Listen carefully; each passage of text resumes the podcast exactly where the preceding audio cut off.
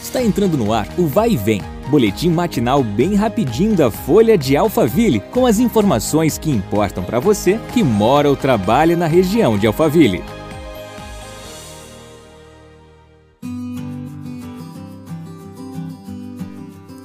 Olá, tudo bem? Começamos mais uma semana juntos no nosso podcast. Eu sou a Beatriz Bononi e seja muito bem-vindo.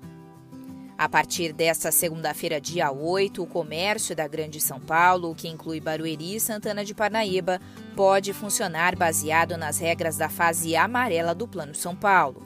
Na sexta-feira, dia 5, o governo do estado anunciou o avanço dessa e de outras cinco regiões para esta etapa que é considerada de flexibilização. Segundo o governo, este avanço foi possível porque as regiões apresentaram uma melhora nos índices que controlam o plano entre eles o número de novas internações e ocupação de leitos. Com a mudança para a fase amarela, estabelecimentos como comércios, shoppings e restaurantes são permitidos a funcionar até às 22 horas. Já os bares podem ficar abertos até às 20 horas.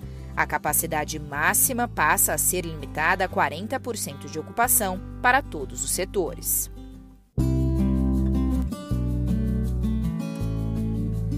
Agora o assunto é solidariedade. O Santuário Xambalá, em Santana de Parnaíba, precisa de doações para manter os cuidados com os animais resgatados.